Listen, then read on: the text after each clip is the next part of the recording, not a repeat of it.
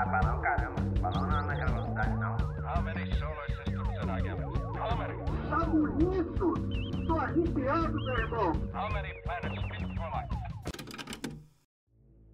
É 16 de outubro de 1957. Perto de São Francisco de Sales, um fazendeiro teve sua rotina na lavoura interrompida para viver uma experiência que mudaria para sempre a sua vida. Boa noite, conspiradores. Pega teu chapéu de alumínio, te senta ao redor da fogueira que hoje vamos conspirar sobre a abdução de Vilas Boas. No episódio de hoje estamos acompanhados pelos fazendeiros abduzidos Cecília, Olá, conspiradores! o Bruno Bom, povo. e o Dedé. Opa, tô esperando a minha hora aí do, do acontecido. De ser Eu levado. achei que, eu, achei que o Dedé tinha sido abduzido, ele deu uma demoradinha. achei que tinha ido. Quem me dera. Já foi Quem me levado. dera. Aqui quem vos fala é o Rod, e antes de mais nada, eu gostaria de lembrar você, ouvinte, que pode nos acompanhar no Instagram pelo arroba ou se quiser, pode enviar um e-mail para contatoconspiro.gmail.com comentando esse episódio, trazendo alguma história que você tem, algum relato, a gente vai amar ler. E fica aqui o convite, né, para compartilhar nosso podcast para três contatos seus. Vamos tentar fazer essa corrente do bem e alcançar mais pessoas e levar as nossas histórias e conspirações para o maior número de pessoas. Eu queria fazer um comentário antes da gente começar. Uhum. Se me derem a permissão, eu queria fazer Por um favor, agradecimento, dou. na verdade. Agradecimento aos meus colegas aqui de podcast. Porque os ouvintes não sabem, né? Mas essa é a primeira vez que a gente grava de dia, assim. Uma pessoa É. um tanto cagalhona como eu, gravar um episódio de ET de dia é uma alegria, realmente. Assim, Facilita um pouco a vida, né? Nossa, dormir tranquila depois, entendeu? Exatamente. Tem algumas horas até o anoitecer, então qualquer medo que possa criar essa conversa talvez se dissipe até lá, né? Ah, até lá já nem, nem sei. Então, para começar essa história de abdução de, de alienígenas, eu acho que vamos pro começo, né? Nada mais óbvio do que começar pelo começo. Esse caso, ele é tido como uma das primeiras abduções divulgadas internacionalmente, ou seja, a primeira que realmente se tornou notícia e alcançou ah, diversas fontes ah, de informação pelo mundo. E ela é brasileira, então isso já é suficiente para tornar essa história um tanto quanto ah, importante, né? Não só para o nosso podcast, mas também para cultura brasileira. Uma história peculiar, eu diria. Exatamente, com, com comentos picantes, como a gente vai acabar discutindo e, e- e conversando, mas que começou no dia 5 de outubro de 57, então na cidade de São Francisco de Sales, que fica no- em Minas Gerais, onde Antônio Vilas Boas, que é o nosso personagem principal desse caso, ele tinha então 23 anos, teve um primeiro contato né, com, com um OVNI, com um objeto voador não identificado. Nesse primeiro momento, Vilas Boas estava com o irmão João. É, eu gosto de chamar assim, porque em seguida a gente vai conhecer um outro irmão que não é o João. Então, eles estavam chegando de uma festa, é, já era de noite, né? Eles já estavam ah, meio ah, borrachos da, da festança que eles, tavam, que eles tinham ah, participado na cidade. E da janela do quarto deles, de onde eles estavam, né, da casa onde eles moravam, eles viram uma luz vermelha no céu. A luz vermelha, então, era bem mais clara do que o luar, e o irmão João, num primeiro momento, não se interessou com o caso. Como a gente já sabe, né, da, da história do Travis Walton, geralmente quem tem muita curiosidade acaba tomando nos dedos, né? Então, o Vilas Boas ficou, ficou interessado com aquela luz, mesmo esquecendo no primeiro momento, ele ficou refletindo sobre aquela estrela, continuou a, a fazer o que ele queria fazer na casa dele, antes de apagarem no sono. Até que mais tarde ele decide, não, vou olhar de novo. Vou na janela. Aquela decisão, né? Uma decisão divisora de águas. No entanto, nesse, no momento que ele olhou pela janela, a luz fez um movimento extremamente brusco em direção à casa, né? Em direção à janela e, por consequência, em direção a Vilas Boas. Rapaz. Cagado. Eu queria. Gente, só um PS, eu queria muito É. o, o- os sonzinhos do ratinho pra gente conseguir introduzir. Vou botar. Eu vou botar. Preocupe que eu vou botar. Eu vou adicionar uma... Não, eu ia dizer que não só o do ratinho, mas depois a gente vai ter um outro som, mas não, não, não. Eu não posso, não vou dar spoiler. Não vai dar spoiler. Ai! não. Tá construindo, tá construindo a, a piada pro, pro punchline no futuro. As, então ele eh, ficou extremamente chocado, né? De uma forma mais chula, ele ficou cagado com a situação. Ele fechou a janela, correu em direção para acordar o irmão, e nesse momento eles presenciaram uma cena de, de, de cinema que a luz começou a iluminar as frestas da janela eh, enquanto ela se movimentava e se aproximava em direção à casa, eh, criando feixes de luz, né? No caso, feixes de luz vermelha, o que torna um pouco mais sinistro, iluminando o quarto. Essa luz então se deslocou para o alto da casa, né? Chegando na altura do telhado, e mais uma vez começou a penetrar dessa vez através das frestas das telhas da casa. E depois de alguns minutos com o sono pós-festa dos dois, a luz simplesmente sumiu. Eu ia sonhar para sempre com. Bom, eu, eu comecei o episódio agradecendo que tava de dia, né? Então, assim, acho que isso já diz muito Ainda sobre o mais tu tá levemente alteradinho ali, tomou uma coisinha um pouquinho antes, rapaz, É. uma luz vermelha na cara. Já é difícil. difícil ver a luz, né? Ainda mais em uma luz vermelha, é, aquela dor de cabeça, tudo junto. Dependendo do grau, o cara já aproveita, né, a luzinha ali pra, pra curtir uma vibe. Quem que tomou, né? Ó, Dependendo de quem tomou, a abdução virou uma rave. Por aí. Então, ah, seguindo ah, os dias, mais ou menos uma semana depois, agora a gente vai pro dia 14 de outubro de 57. Agora o Vilas Boas ele tava com o irmão José, que é o outro irmão. Os dois estavam trabalhando na lavoura, né? No caso, eles estavam trabalhando à noite para evitar o calor do dia. Isso eu achei muito inteligente. Eu, como mais uma vez, garoto da cidade, eu não penso muito nessas coisas, mas faz muito sentido trabalhar de noite na lavoura para evitar uma insolação de um outubro. Então eles estavam lá na lida, Vilas Boas estava no trator, o irmão dele talvez estivesse também no trator, no relato Vilas Boas não especifica aonde o irmão José estava. E perto então das 10 da noite, eles avistaram na ponta norte do campo que eles estavam trabalhando uma luz vermelha forte, que agora já não era novidade para Vilas Boas, porque há mais ou menos uma semana ele já tinha tido um contato com essa luz, né? Mas dessa vez, a luz era tão intensa, tão forte que fazia doer as vistas deles, né? Eles tinham dificuldade para ficar olhando por muito tempo a luminosidade que vinha dessa, dessa tal estrela, né? Essa tal ah, estrela vermelha.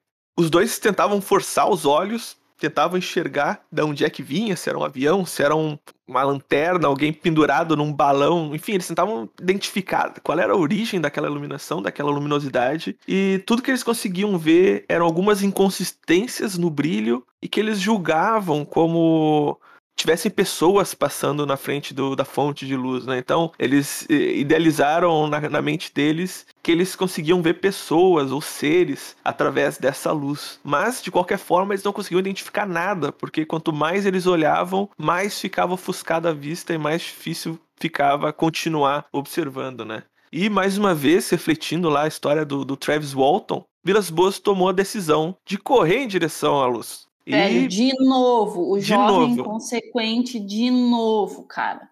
Não, mas daí eu não, eu não tenho nem. É que eu Não não, tem como faria defender. isso. Até pergunto pra vocês, assim, se vocês né, teriam esse nível de coragem e juventude. Mas eu acho um absurdo, acho absurdo. Tem que pensar o que que tu tem pra perder, né? Às vezes não tem muita coisa pra perder, daí tu vai. o pior que pode acontecer, né? Não é, vai ser pior do que continuar onde tu tava. Ah, mas é que eu acho que nesse momento tu sempre tem a perder, assim. Só tem a perder. Eu acho que só tem a perder. Eu seria aquela pessoa. Vocês sabem aquele meme da pessoa que se assustou com a placa do Bruno Galhaço no meio da rua? Eu seria aquela pessoa, assim. Tem uma placa parada ali, eu já não chego muito perto, não sei quem é. Não sei que é, não consigo ver direito. É, no caso dele, eu acho- já acho diferente porque ele já viu a luz, né, uma vez, daí ele viu de novo. Aí talvez o medo dele não seja tão maior, né? Não, o Dedé ia pra luz, né? Dedé ia pra luz. Dedé ia Dedé pra ia pra luz, luz. certo? certo. Ah, não posso ver a luz que eu vou. Não, é, eu posso ver uma luzinha que já dá vontade de correr. Uma luzinha eu vou. Eu, eu tive aquela experiência semi eh, aterrorizante que eu via luz no céu e eu já sei como eu reagiria. Eu ficaria congelado, fingiria que não existe e esperaria passar. Mas no caso do Vilas Boas, assim como o Dedé, ele decidiu correr atrás da luz, que prontamente fugia do Vilas Boas. Então, quanto mais ele corria, mais a luz se afastava dele. Ah, o Vilas Boas correu por um tempo e, percebendo que não ia conseguir alcançar nunca esse objeto, ele desistiu e retornou para perto do irmão, de onde eles viram os últimos momentos né, da luz ainda no céu, ah, que emitia nesse momento então raios de luz para todos os lados, quase como se fosse um globo espelhado de uma discoteca, até que sumiu, como se tivesse simplesmente apagado, né? Como se tivesse desligado a luz e desaparecido no meio do céu noturno. Esse então foi o segundo contato do Vilas Boas, e como dois é pouco, né? Ele ainda tem um terceiro contato que é onde acontece a abdução do Vilas Boas. Ah, daí ele tava afim também, né? Tava pedindo. Exatamente. Eu acho que se três, três vezes uma luz aparece pra ti, tu tem que ter certeza, cara, já era. Não tem. Uma vez, por exemplo, o Serjão viu uma vez. O Serjão viu uma vez, tá aí. Tá, tá procurando ainda, mas pelo menos não foi levado. Se viesse mais uma segunda e uma terceira vez, talvez o Sérgio tivesse outra história para contar aqui no podcast. Mas a Luz estava querendo também, né? Porque a Luz estava vindo. É, tava, tava se comunicando, né? Tava se mostrando para quem, quem, no caso, queria, né? No caso, estavam se mostrando pro Vilas Boas.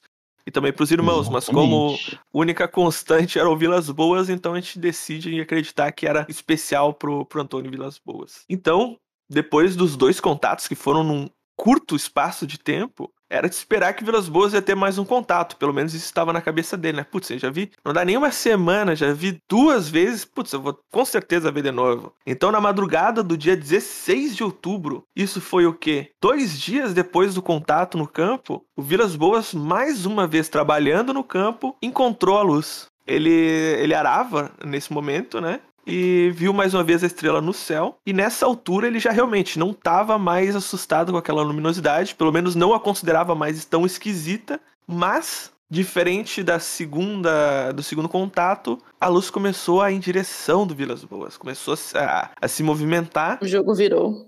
O jogo virou.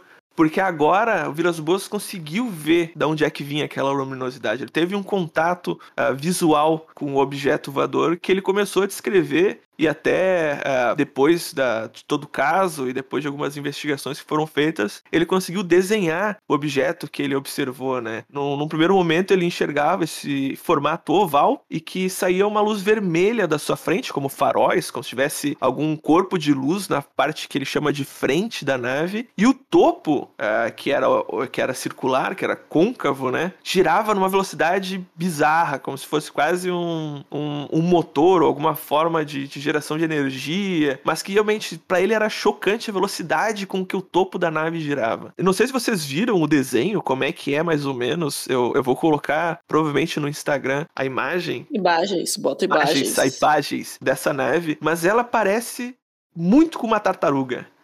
Eu, eu, eu vejo assim, eu, eu consigo ver um, uma, um quê de tartaruga ali, tem uma frente que parece ter uma, uma, uma, saída, lembra um pouco uma cabeça uma tartaruga, na parte de trás parece ter duas patinhas e um rabinho. Eu acho que ele estava vendo uma tartaruga. Eu não acho que ele tá vendo tartaruga. Talvez as tartarugas sejam naves espaciais, a gente não sabe. Ah, entendi. Mas no caso dessa nave que o Vilas Boas viu, ela se difere muito daquele comum disco, né? Que, que muitas vezes a gente uh, lê relatos e vê ah, fotos de registro de OVNIs, que é sempre ou um disco, ou um charuto, ou simplesmente uma esfera. Essa tem tem um design, tem um penso criativo ali, né? Quase que é uma um, um, um veículo com, com, com, estética, né? Não é só um círculo, não é só um disco. É, e o, uma coisa né, do disco voador que eu sempre pensei, ele, ele não parece muito confortável, né? Porque não, não precisa ter aquelas pontas, né? Tipo, muito finas. Sim. A gente vê, o, a gente vê avião comercial, tipo foguete, o, os careca que foram pro espaço agora. Eles não tem uma ponta, as pontas não são muito finas, elas são onduladas, Sim. assim. Mas eu ia dizer justamente isso que tá, né? Tem aí essa discussão agora do Jeff Bezos, que foi Jeff Bezos, foi, né? Foi, foi. Foi. E, né, os e se os OVNIs são os alienígenas milionários dos outros planetas. Né? Exatamente, né? exatamente. Então aí fica aí o, o, questionamento que o Jeff Bezos, fica. sei lá da onde, conseguiu contratar um designer né, para fazer Exato. a nave tartaruga. Ser bilionário é coisa de outro mundo. daqui a pouco, também, daqui né? a pouco, daqui a pouco a nave era uma reprodução da cabeça dele, né? No formato ah, de tartaruga, assim, pode, pode comparar. Pode né? ser. Não, eu ia falar que eu gostei muito dessa tua teoria de que é uma tartaruga. Eu olhei no início, assim, e pra mim era só um helicóptero. Daí agora eu tô olhando atentamente, assim, e tô vendo uma tartaruga. Apesar de achar um pouco estranho uma tartaruga luminosa pousando no meio do campo, mas já que é sobre disso que estamos falando, eu concordo contigo. Acho que o Miyazaki ia gostar bastante dessa tua teoria de uma tartaruga voadora, assim. Da tartaruga voadora, né? Acho que renderia um bom É. filme.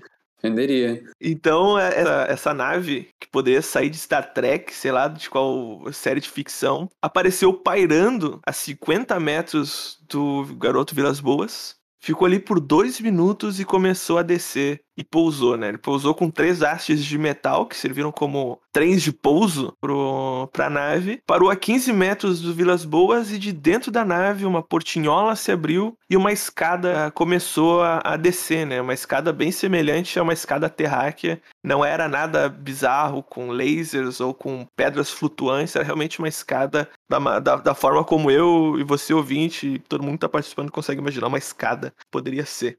Esse aí é o momento que ele percebe que ele tem a perder, né? Ele percebeu, agora mudou, o jogo virou, creio que comentou, o jogo virou agora. Virou de novo. Tinha virado antes, virou agora de novo. É vira-volta. Porque antes era uma luz. Agora não era uma luz. Agora é uma nave espacial. Com escadas. E se tem escada, significa que alguém vai descer. Ou é pra ele subir. Fica o questionamento. Então o Vilas Boas, mais uma vez agora assustado e questionando as decisões da vida dele, decidiu fugir. Ele começou a correr, primeiro em direção ao trator dele, que ele não conseguia ligar, não conseguia dar ignição, o que me leva a acreditar que se havia alguma nave ali, talvez estivesse emitindo alguma descarga eletromagnética na área e possibilitando o trator de pegar no tranco. Ele não conseguiu ligar o trator, decidiu, bom, vou fugir a pé. Porque, óbvio, né? Tu consegue fugir de uma nave espacial. É impossível que uma nave espacial tenha menos tecnologia do que tu correndo a pé. Então ele começa a correr e antes que ele pudesse se afastar suficientemente para conseguir ajuda, ele foi agarrado por um humanoide. É, esse humanoide, então, que, que agarrou Vilas Boas, tinha, segundo a descrição dele, 1,5 metros, né? Um metro e meio. Ele vestiu uma espécie de macacão cinza que cobria todo o corpo. Era um cinza meio metálico, meio, meio, meio plástico, mas que cobria então o corpo inteiro e um capacete que também era acinzentado. Do capacete, né, ligando a veste dele, tinha três tubos prateados que saíam dois pelas, pelos lados e um diretamente pela parte de trás. E as luvas tinham cinco dedos, que é importante. É um ponto importantíssimo que ele tenha percebido, porque geralmente a gente vê relatos de ETs com três dedos, com quatro dedos, talvez com zero dedos, mas esse não. Esses ETs, os Vilas Boas, tinham cinco dedos. E um gosto peculiar para roupas, né? Porque um macacão todo cinza, um capacete cinza, não sei se ornava Se a gente tava julgando antes o design da. da nave. quem, quem, quem foi o estilista que fez a, a roupa de, de astronauta desse, desses ETs, né? Eu acho que a do, do Jeff Bezos era um pouquinho mais interessante. Um azulzinho, se não me engano. Talvez no futuro a gente se vista assim, né? Seja talvez aí o, o diagnóstico. Daqui pra frente a gente vai todo mundo vestir macacão, assim, a roupa Todo sem macacão gênero também. É, é verdade, né? O futuro sem gênero. A ditadura da moda tem que acabar uma hora. Tem que acabar. A gente perde muito tempo com a moda, cara. Que nem o Mark Exatamente. Zuckerberg e o Steve Jobs fazem. Eles usam a mesma roupa sempre. Facilita a E o vida Homer deles. Simpsons. E o Homer Simpson também. Exatamente. Estilo de look agora. Vamos adotar. A partir de agora, o Conspiro só se veste com macacão cinza. Isso é pra lançar nossa nova linha. nova linha de macacões prateados. Em breve. Em breve, no seu site mais próximo. Aquela grande varejista que sempre lança uma roupa que tá na moda ali, sempre de um jeito bem, bem caricato ali, já tá preparada, já tá preparada pra lançar o. Ah, aquela lá já. dela. Ó, alfinetadinha, né? Sempre bom. Mas então ele, ele foi é, parado por esse é, humanoide de macacão. Ele conseguiu enxergar o, o- parte do, do que seria o rosto por dentro do capacete, é, que ele conseguiu apenas descrever no primeiro momento que tinham pequenos olhos azuis. Em vez de falar, em vez de emitir sons que se assemelhassem à fala, ele escutava sons de latido, de grunhidos e ganidos, que eram sons animalescos, né? Que realmente, se tu for.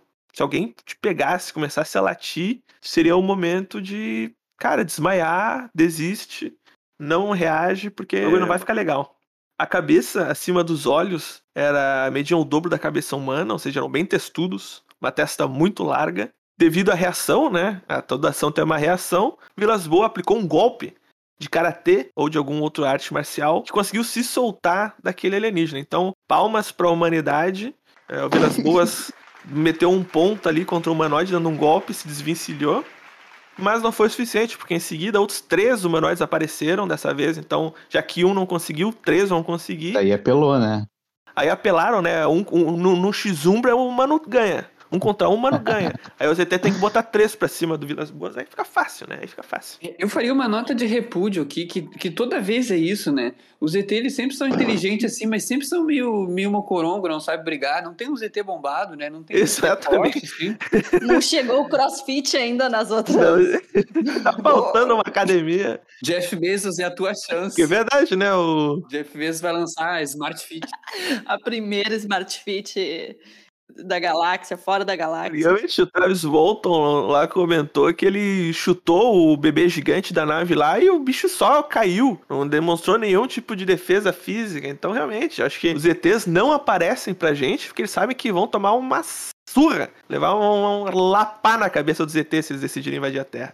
Mas então fica, fica, eu acho pertinente a tua nota de repúdio, Bruno. Eu vou, espero que, que os, que os humanoides desse planeta aí eh, recebam esse podcast e repensem as decisões deles. Então, os três humanoides que agora conseguiram imobilizar de alguma forma o Vilas Boas, que ainda se remexia, que ainda tentava se desvencilhar, eh, arrastaram o coitado e foi levado através das escadas para o interior da nave. Agora então já não tinha mais volta, Vilas Boas estava dentro de uma nave espacial. E ao entrar ele percebeu que a sala era muito bem iluminada, tudo era muito branco, chegava até a incomodar os olhos do, do Vilas Boas. E ele rapidamente foi despido pelos humanoides, né? Trocaram, tiraram toda a roupa dele sem rasgar, não foi uma coisa muito brutal, realmente tiraram, ah, desabotoaram, tiraram as vestes e passaram um gel oleoso por todo o corpo dele. É, Ah, essa música.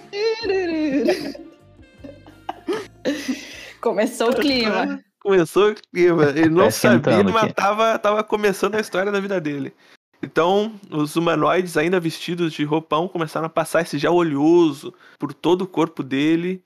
Ah, ele ficou sem entender, né? Porque, pô, acabaram de me deixar pelado, estão passando óleo, um óleo, um gel É, oleoso não em mim. sabia. Ele sabia, sim, tava sem entender. Ah, Ele, ele então, ele relata que foi tudo muito rápido, parece até que eles sabiam exatamente como fazer aquela operação, e ele nem conseguiu entender exatamente o que estava rolando, né? Ele, ele ficou meio desnorteado, pelado, com gel no corpo. Ele começou então a ser encaminhado para uma segunda sala, né? Então, a sala que ele estava tinha uma porta circular e acima dessa porta circular tinha um símbolo. Ele conseguiu reproduzir e eu acho isso genial. eu achei essa informação relevante. É, exatamente, eu fiquei, achei muito importante porque assim, se eu visse hoje, e aqui eu nem vou ir pra outra galáxia, se eu visse agora um símbolo japonês em cima de uma porta, eu não conseguiria reproduzir. Mas Vilas Exato. Boas tem um poder de, de abstração e de leitura, memória, como é que chama? Memória visual tão Memória importante. fotográfica. Memória fotográfica. Não, só que outra coisa, o cara, vamos voltar um passinho antes. Ele estava lambuzado nu sobre uma maca alienígena e ele conseguiu relembrar o, o- a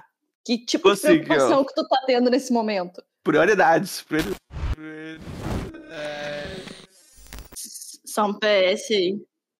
Aí que mais uma nota de repúdio desse episódio. É, De novo estão tentando nos calar. Estão Ah. tentando. Tentaram derrubar, derrubaram o nosso sistema de gravação. Mas a gente não vai parar. A gente vai expor toda a verdade. Ou não, ou não. Hoje eu tô corajosa que é de dia, então vamos lá. Então ele conseguiu ver em cima da porta circular alguns símbolos que estavam. eles eram de cor vermelha, ele especifica isso bem importante, que era como se tivessem sido pintados da cor vermelha. Interpretação de primeiro momento, parece que tem alguns S's, parece que tem, parece que tem um rosto, uma pessoa meio brava ali com dois olhinhos, mas realmente são símbolos que eu, com meu vasto conhecimento de linguagem, nunca vi nada parecido. Então, realmente, se eu fosse dizer que é uma linguagem alienígena, eu estaria provavelmente certo, porque é completamente desconexo, né, os símbolos nesse primeiro momento. E assim que foi criado o filme A Chegada. A chegada, é verdade. A, a Amy Adams é, na verdade, né? E um, o Antônio Vilas Boas. É o Antônio Vilas Boas, exatamente. Eles Quase pegaram coisa. exatamente e mudaram algumas partes, né? Não- Ela não aparece nua e bisontada de gel oleoso, mas Senão seria outra categoria de filme, né? seria outra categoria de filme. Que já Já deve é ter no mercado paralelo. Talvez tenha. Se você Talvez procurar A Chegada, Eu acho, eu acho melhor não procurar, mas fique, fique livre, a gente não vai proibir ninguém de fazer nada nesse podcast. Então, é, o Vilas Boas passou então por baixo desse sinal vermelho, entrou pela porta circular, chegou numa nova sala. Então, é, dois desses seres humanoides se aproximaram do Vilas Boas com um tipo de cálice, uma, uma, uma tacinha. Uma... É, já que tá nu, né? Vamos tomar um vinhozinho. Claro. Seria uma boa, né? Eles criaram um clima, né? Eles estavam criando ali. Era, era luz branca, primeiro a luz vermelha, depois uma, uma luz mais moderna, nu, besuntada, e agora uma tacinha com tubos, né? Quase um narguilé, mas em vez de ter no outro lado um bocal para fumar, tinham ventosas que eles pressionaram contra o queixo do Vilas Boas. Em vez de vinho, a taça começou a encher do sangue coletado do Vilas Boas. Passou então alguns segundos, Vilas percebeu o que estava acontecendo, né? Ah, no caso, esses humanoides estavam coletando o sangue dele através dos tubos e depositando dentro do, do, do cálice. E ele relata que não sentiu nenhum dor nesse momento, que poderia ser algo a ser aprendido, né, pelo planeta Terra para coleta de sangue indolor, usar ventosas em vez de seringas. Exatamente, né? E o máximo que aconteceu foi que depois coçou muito ali a área do queixo, ah, onde as ventosas foram colocadas para coletar o sangue. Depois dessa triagem, né, que foi claramente uma triagem, ainda nu e ainda besuntado, mas agora com um pouco menos de sangue, o Vilas Boas foi levado para uma terceira sala. Essa ele foi deixado nu e sozinho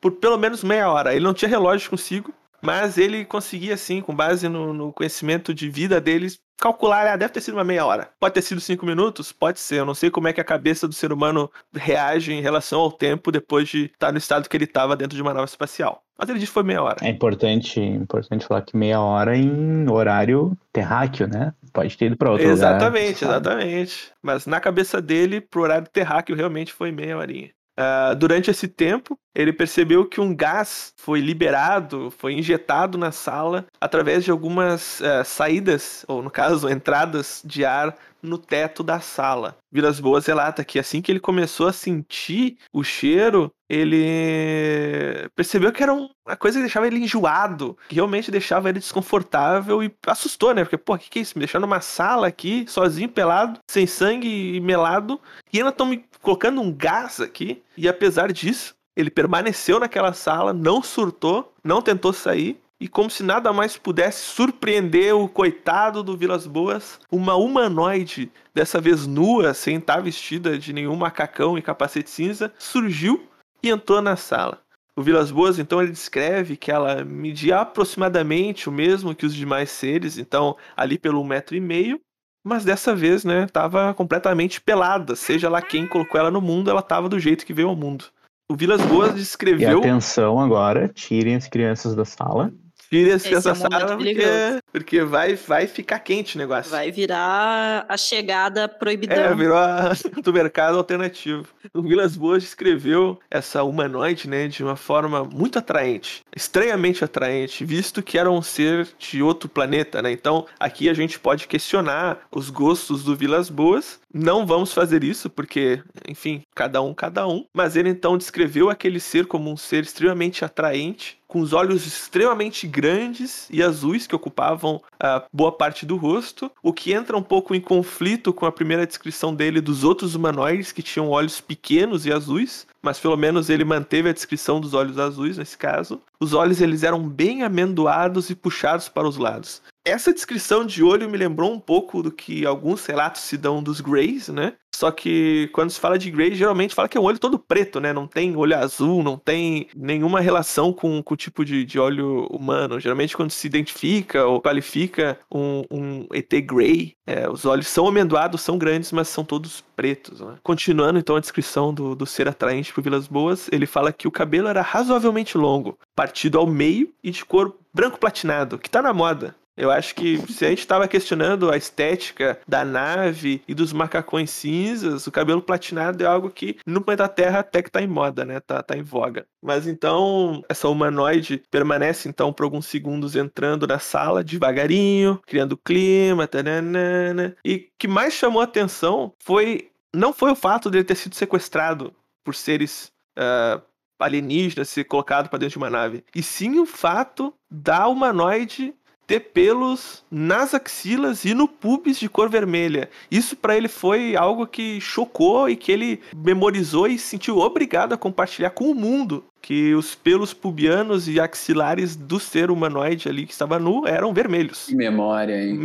É, são as prioridades. Assim como a Cecília questionou, né? Quais são as Prioridades. dele? Essa foi uma das prioridades. No fundo, ele diz, e as pessoas teorizam, que o gás que foi colocado dentro daquela sala tinham feromônios ou alguma forma de ah, reação química que permitiu com que o Vilas Boas ah, não se assustasse tanto com a situação e até ficasse excitado e atraído com a possibilidade de ter uma relação sexual com um ser alienígena, né? O que acabou acontecendo. Spoiler. Acabou acontecendo. Spoiler. Ah, a história do Vilas Boas, então, ela se tornou um, uma, um ponto ah, fora da curva, né, da- das histórias de abdução, porque nesse caso, o abduzido transou com, com o alienígena, né, com a humanoide. Eles então tiveram... Rapaz. Eles então tiveram, tiveram ali uma, uma relação, né? Eles. ah, o Vilas Boas disse que foi muito bom. Ah, mais uma vez, a memória seletiva dele falou que foi agradável. Em vez da humanoide beijar ele, ela beliscava o queixo dele. Então a gente vê aí. Ai, eu não consigo parar. Ele, aí a gente vê um, talvez até um fetiche dessa raça humanoide aí por queixos, né? Porque foi da onde tiraram sangue, foi onde ela ficava ali dando uns beliscõezinhos no queixo do Vilas Boas. Quando eles terminaram, né? Depois de um, um certo eh, período de tempo que o Vilas Boas, infelizmente, dessa vez não soube Perdeu a noção do tempo mas agora. quando terminou eh, a, a humanoide, né? É, meio que começou a se afastar dele, começou a rejeitar o Vilas Boas, porque pra ela já tinha, ela tinha só um objetivo, pelo visto, né? Mas antes de sair da sala, ela virou-se pro Vilas Boas e apontou primeiro pra barriga dela, depois com um sorriso para o Antônio e por último pro céu, pro alto, né? Meu Deus, o terror de qualquer pessoa. Ai, né? que merda, né? Imagina. Ah, não basta ser ainda terra, né? Não é da terra ainda. Porra, desgraçada, me vai me engravidar ainda. Eu não sei nem o que. Como é que funciona a pensão intergaláctica, sabe? É uma É uma irresponsabilidade. Será sabe? que será que tem festa dia dos pais no planeta? Será que ele vai ter que ir até lá? Eu queria também faz- fazer uma consideração aqui, já que a gente já tá julgando aí, né? O... O Vilas Boas, né? Que que... Vocês lembram quando a gente era pequeno e daí, ah, não tinha coragem de dizer que perdi o bebê e sempre tinha alguém que perdia o bebê com a pessoa da praia, sabe? Que é, não vai questionar a pessoa da praia, né? Se ela existe ou não. Aí o, o Vilas Boas foi a mesma, né? Queria perder só a virgindade, é- não vamos questionar a pessoa do outro planeta, né? Ai, tá. Não vão. Tá bom, tá bom.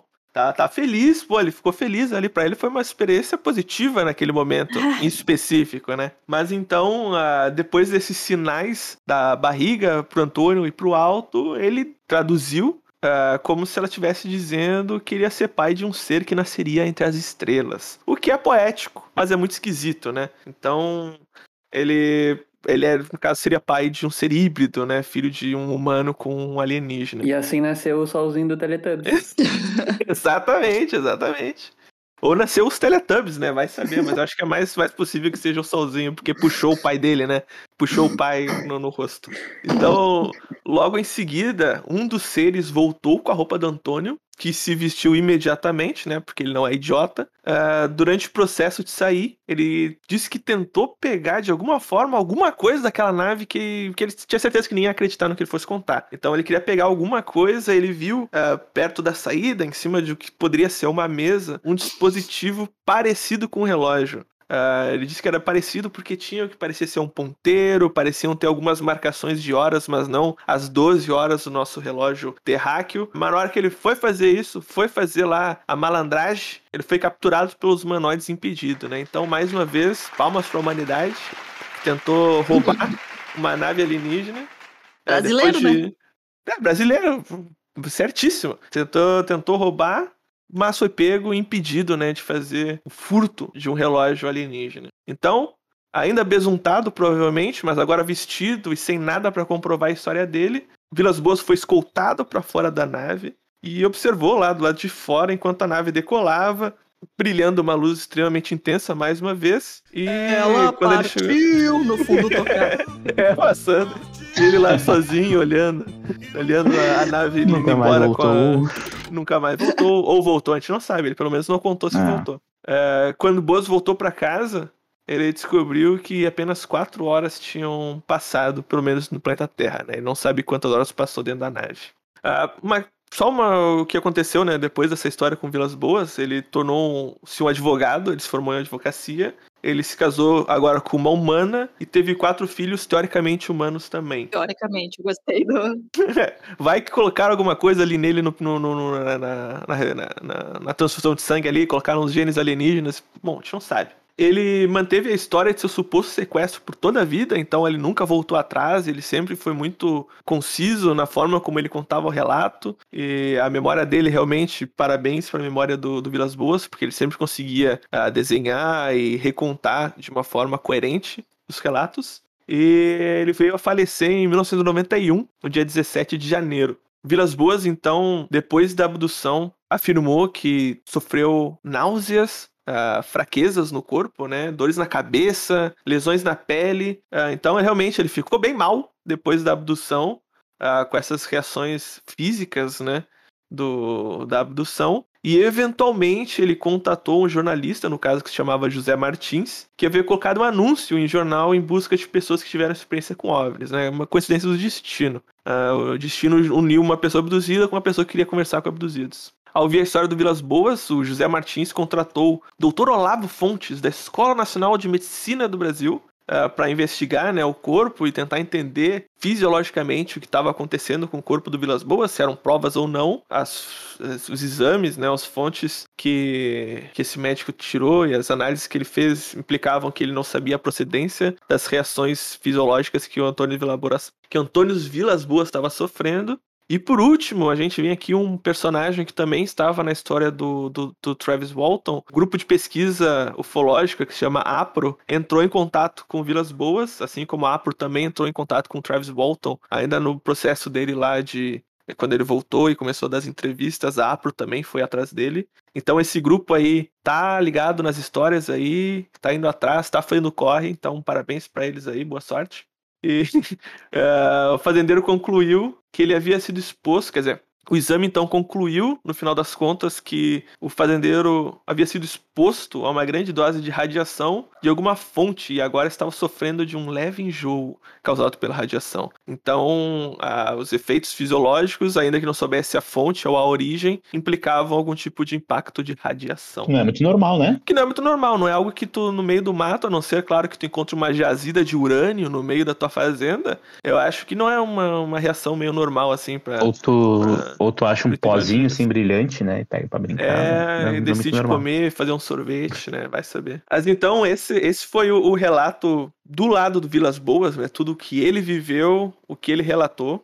E antes da gente partir para as teorias, eu acho que só tem um apêndice dessa história, que é sobre um ex-agente da CIA, ah, no caso chamado Bosko Nedeljkovic, nascido na Sérvia. Lá em 78, ele revelou ao ovniologista, que eu prefiro chamar de ufólogo, Rich Reynolds, que foi um dos integrantes da equipe da Operação Miragem da CIA, que borrifou drogas alucinógenas em Antônio Vilas Boas e o induziu a pensar que estivesse sendo abduzido por alienígenas. Mas o OVNI, na verdade, não era nada mais, nada menos que um helicóptero, possivelmente camuflado, e que os agentes usavam macacões herméticos. A garota das estrelas, na verdade, era uma prostituta asiática contratada para copular com Vilas Boas, e como garantiu Nelelkovic, era tudo um ardil parte do projeto mental MK Ultra. Esse MK Ultra eu acho que vale um podcast só sobre isso, porque envolve muitas traquinagens do governo americano, muitas ah, pessoas, nomes, então acho que pode ser um episódio bem Eu interessante. quero deixar aqui a minha indignação novamente, né? Eu tô bem indignada. com Diga. Ah, imagina ser a prostituta asiática ser confundida com um alien de um de 1,50m com pubis vermelho. Ah, ela pode ser fantasia, pode ter sido Faz fantasiada, né? parte pra- do, do personagem. É, da- é- é a, é a- é a franquia dela é se parecer com alienígena, talvez. Ela usa exatamente maquiagem, umas próteses pra deixar a testa gigantesca. pin- Pinta um olho no meio da testa, né? Pra, pra interpretar bem, entrar É, no vai parecer um personagem. pouquinho mais exótico. Mas então, tem esse, esse Bosko Nedeljkovic aí, que diz ser essa pessoa da, da Sérvia que trabalhou na Operação Miragem da CIA. Fica em aberto, porque da mesma forma como a gente não pode confirmar que o Vilas Boas sofreu, a gente não pode confirmar também que esse sérvio, sérvio, servo.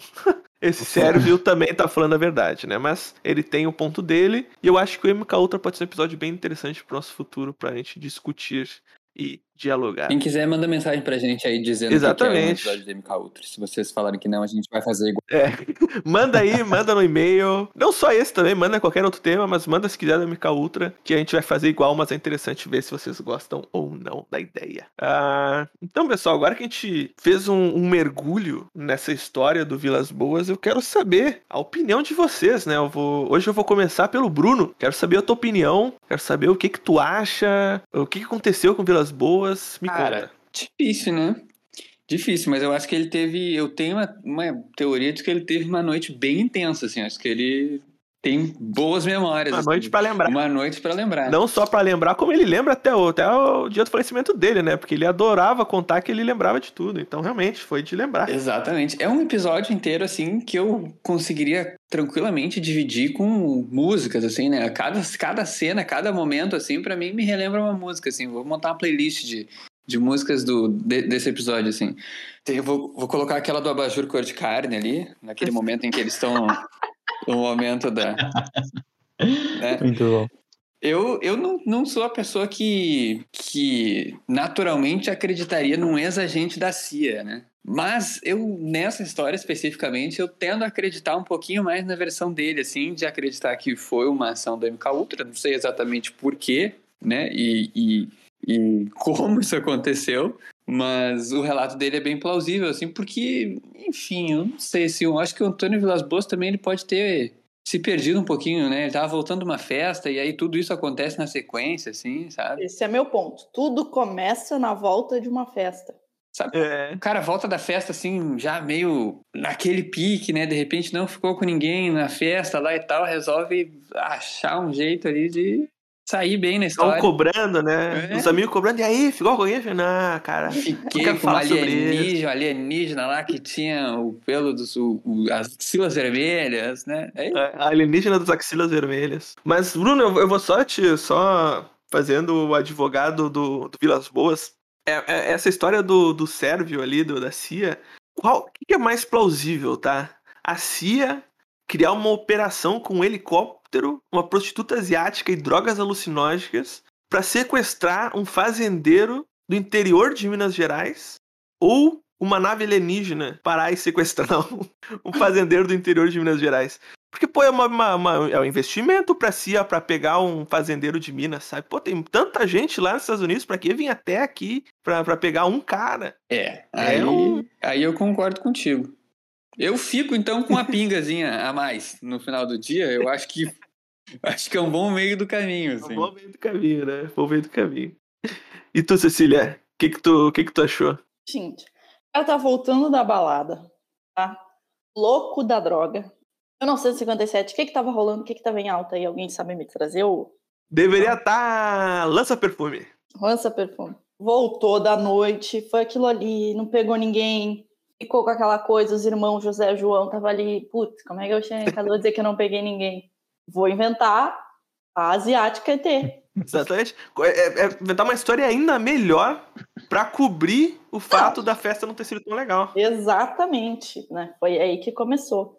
E aquilo só aumentou ao longo do tempo, né? Então, é, ele até gostou aí do esquema, né? É, é, cada, cada conto aumenta um ponto, né? Não é assim que Pra fala. mim, hoje é não, Vilas Boas.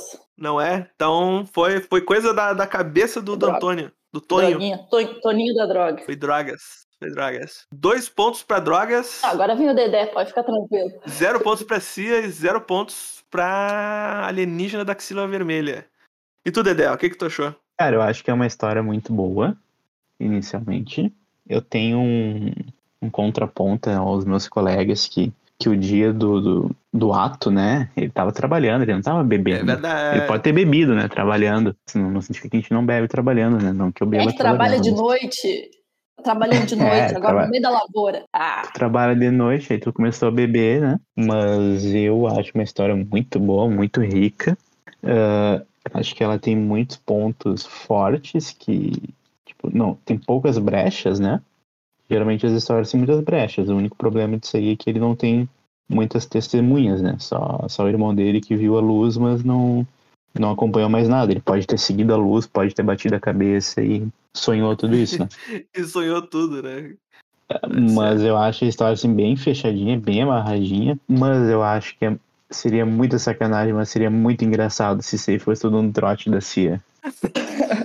Pegadinha do malandro da CIA, né, cara? Porém, eu penso assim: ninguém mais tem um relato assim. Então significa que a CIA ou não testou em mais ninguém, só no mineiro, que eu acho muito difícil, ou que ela testou em mais gente e as outras pessoas ou esqueceram ou morreram o teste. Ah, mas tem isso E ele- também. Agora o Dedé trouxe um ponto muito importante aqui. O cara era mineiro. É, e ele sobreviveu, né? Ele toma umas pingas fortes, né? Então ele podia ter uma resistência. Exatamente. Na verdade, ele não deveria lembrar de nada. Mas ele lembrou porque o corpo já tava, né? E a CIA estava envolvida nisso, a CIA tinha matado ele. Ele não ia estar vivo. É verdade. É verdade isso aí. Rapaz, o Dedé veio forte agora, hein? Não, o Dedé veio com tudo. Então, assim, eu, eu tenho que acreditar que é real. O único, única questão assim que existe histórias de que a CIA fez mais dessas abduções ah, alucinógenas. Mas realmente, a do Vilas Boas é a mais conhecida e foi a primeira grande história de- da era moderna, né, de abduções. É, eles podem ter mudado o roteiro também, né? Pra não, não, não ficar batido. Mudar um pouquinho, né? Mudar um pouco o formato da, da nave tartaruga pra um charuto, né? Sei lá. Mas, assim, com certeza, essa é uma das um dos relatos que eu menos tenho pontos a duvidar, assim. Então, esse aí eu quero acreditar também. É, Dedé. Eu. Eu. Sou tendencioso? Talvez. Mas, realmente, cara, essa história do Vilas Boas, eu acho ela fantástica. A gente já conversou aqui de alguns outros casos de contato alienígena. A gente tem lá nosso, nosso xodó, é a Noite Oficial dos OVNIs, que é registro pra caceta. Mas essa daqui tem a beleza da arte, sabe? É quase um roteiro de filme, uma, uma história de um livro. Porque, pô, cara, ele é direitinho a história, o relato dele dentro da nave, as três salas, a triagem, sabe? Até a questão do ato sexual. Pô, até agora a gente não tinha tido nenhuma história com ato sexual com alienígena. E é uma coisa até meio difícil. Geralmente se fala do, da, da, da, da- do anal probe, né? De, de colocar no, no furinco alguma coisa pra testar o ser humano. Agora, Mas o uma que é relação- isso? Agora, uma, opa! Agora uma relação com alienígena é uma novidade pro nosso podcast. Então, pontos pra história por, por trazer algo novo, né? Pra realmente diversificar histórias de abdução. Eu acho que, os, que o Sérvio ali quis surfar na, na, na, na história da, da, da CIA, do, do MK Ultra e dos homens Miragem, né? Da Operação Miragem, pra vender livro. Vilas Boas também quis vender livro. Também, mas pelo menos eu não tá falando que sequestrou ninguém, né? Então eu prefiro acreditar que Vilas Boas aí teve uma experiência muito especial com uma nave espacial que poderia ter sido a mesma que apareceu pro Sergião. Essa era vermelha, o Sergião era azul. Talvez tenha alguma relação dos ETs que cobrem ah, o espaço aéreo brasileiro, mas Graças a Deus o Sérgio não apareceu nu numa maca todo besuntado. não, não apareceu. Pelo Escapou menos ele não contou ainda da segunda, né? Ou tá esperando a segunda visitação. Ele falava, tô esperando a segunda. Pode ser esse o motivo. Aí, Sejão, fica de olho. Que a terceira talvez não seja tão legal. Ou seja, né? Vai saber.